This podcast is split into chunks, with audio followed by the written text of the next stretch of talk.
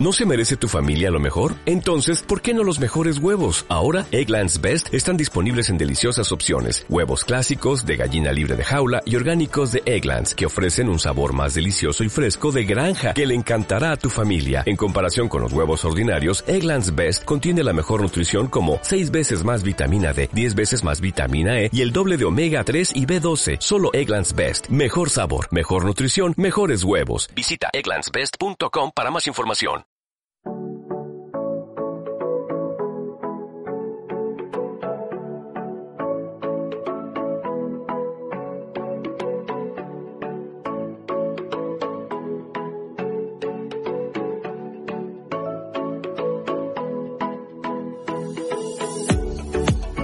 Anécdotas financieras, una visión personal de cómo repercute la economía en nuestro bolsillo. Sean bienvenidos a Anécdotas Financieras. Mi nombre es Gerardo, junto a Karina y Cristian hemos creado este espacio donde hablamos de finanzas personales de manera simple y clara. Este es el episodio número 8. Hoy vamos a hablar del ahorro. Bienvenida Karina. Hola Gerardo, ¿cómo estás? Muy bien, bienvenido Cristian. ¿Cómo están chicos? ¿Todo bien? ¿Ustedes? Perfecto. Vayamos al grano. ¿Qué es el ahorro? El ahorro es el porcentaje de los ingresos que el individuo decide no destinar hoy a su consumo. Entonces reserva ese capital fuera de cualquier riesgo para cubrir una necesidad o contingencia futura. Incluso puede dejarse como herencia. Cabe destacar que el ahorro solo se consigue a través de una buena planificación. Y a la hora de hablar de ahorro debemos tomar en cuenta que un elemento influyente es lo cultural. En Latinoamérica no se tiene esa costumbre. Ok, entonces, el ahorro sería el gap o esa diferencia que existe entre nuestro ingreso y el gasto. Así de simple, ¿verdad? Sí. Entonces me pregunto, ¿por qué es tan difícil ahorrar? Tengo un amigo que cuando le digo por qué no ahorra, él me dice porque no me alcanza. Tenemos que derribar un mito, ¿no? La mayoría de las personas cree que para ahorrar tenés que ahorrar, no sé, mil dólares por semana. Y la verdad no es así. Podemos empezar de poco, de monedas, de billetes chicos. Además hay que ganar mucho para... También, no, no cualquiera puede, no puede, pero la gente cree que para empezar a ahorrar tiene que empezar a ahorrar números altos, grandes. Eh, y cuando él me dice eso, no me alcanza, le pregunto, ¿y a dónde va tu plata? Y muchas personas no saben responder eso. ¿Por qué no saben responder? Porque no hacen un registro de lo que son los ingresos y, los, y el egreso del dinero. Sí. Eso pasa mucho.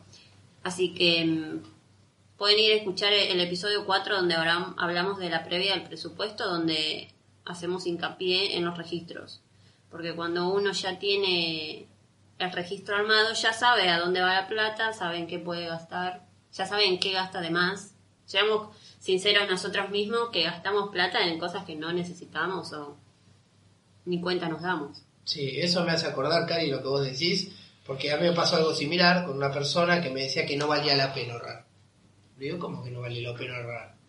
No, la verdad que en la Argentina, por lo menos, eh, a mí nunca me resultó. He ahorrado uno o dos años y el dinero no me alcanzaba para las metas que quería cumplir. La inflación. Exactamente, los procesos inflacionarios que, que tenemos permanentemente. Entonces, eh, él lo que hace es los dineros sobrantes que tiene, los va poniendo en algún lado. O cambia el auto, o se hace un viaje, o le compra algo a los hijos, o arregla la casa. Siempre está usando ese dinero para algo que él siente que es productivo, que le va a hacer bien a él o a su familia, o, o también ayuda a alguna persona, pero no lo ahorra, no lo guarda, no lo, no lo invierte en algo que le genere un activo.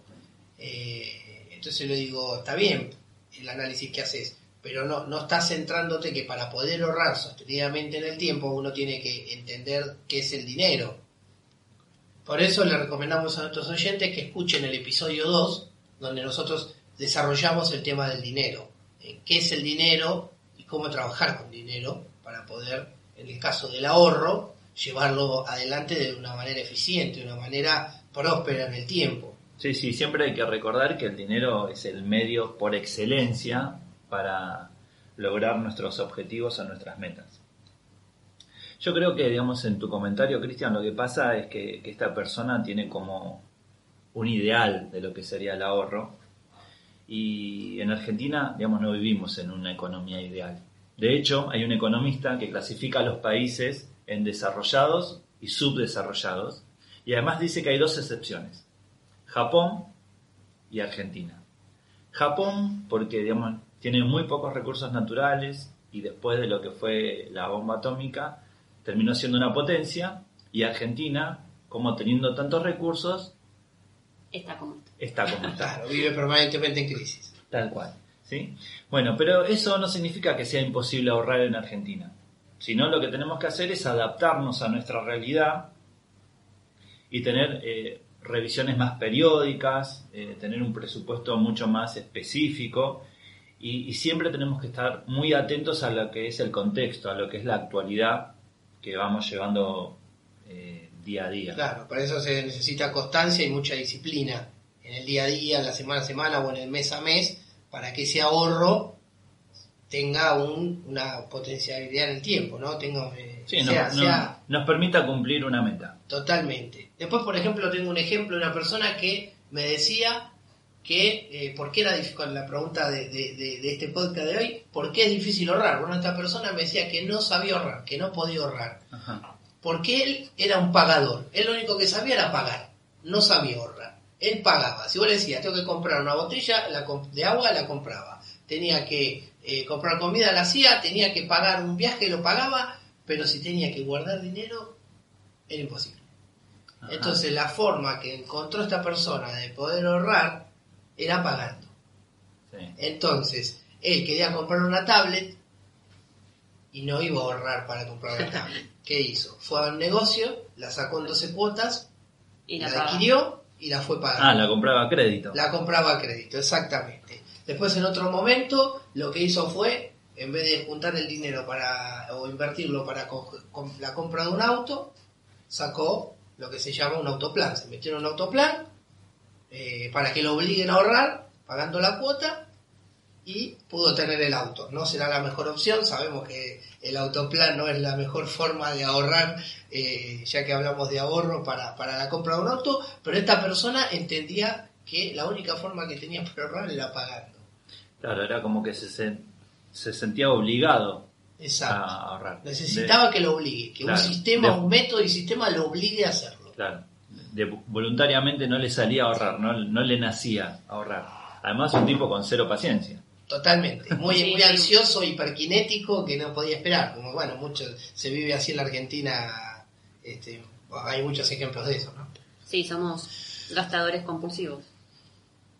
Sí, el tema que tiene el, ahorrar, como piensa tu, tu cliente con la tarjeta, es que después llega al punto que al no tener la motivación de querer lograr ese objetivo, de querer comprar ese, eso que vos estás queriendo, que necesitas, te metes, te metes en, en- en- en deudas y después, como te digo, no tenés esa motivación, es ya cuando empezás a, a dejar de, de pagar el total, por ejemplo, de la cuota de la tarjeta y empezás a pagar el mínimo, porque estás buscando otros objetivos, otras metas, y ahí, quieras o no, poquito a poquito te estás metiendo en una deuda, en otra deuda, en otra deuda, y al final todos sabemos cómo termina eso.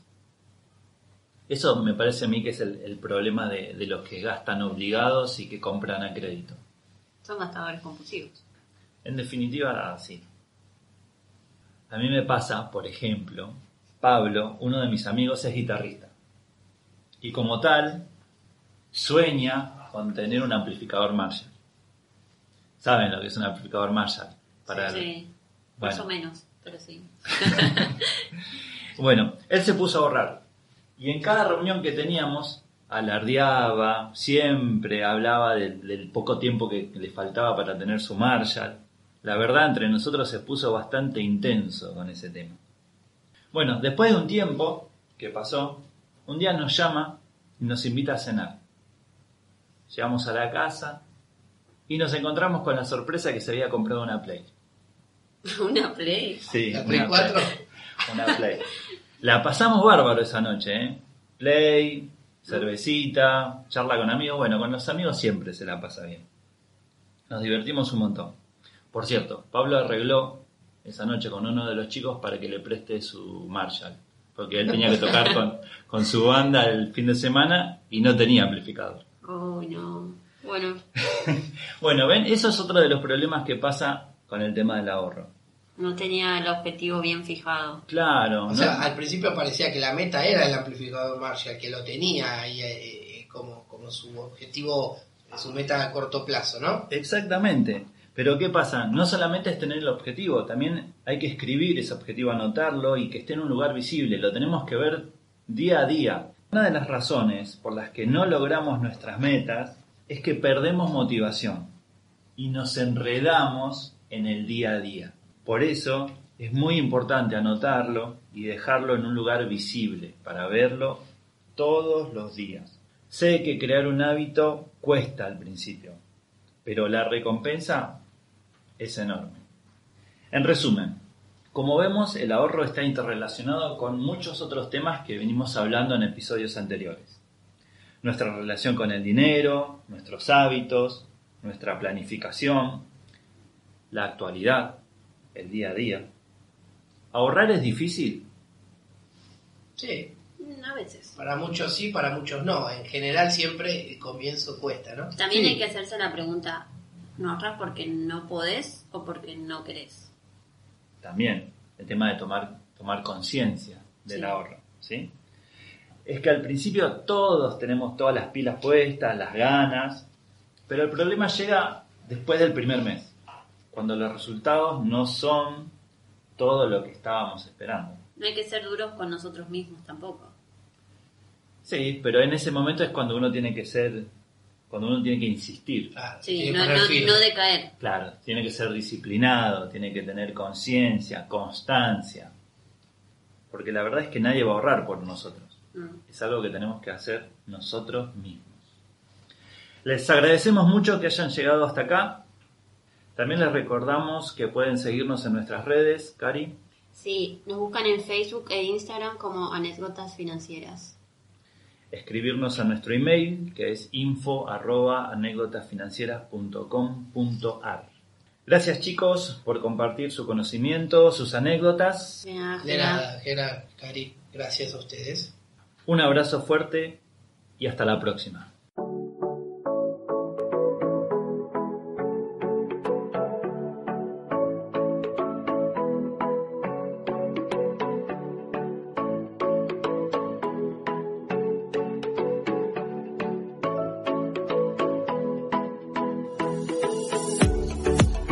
Anécdotas financieras, una visión personal de cómo repercute la economía en nuestro bolsillo.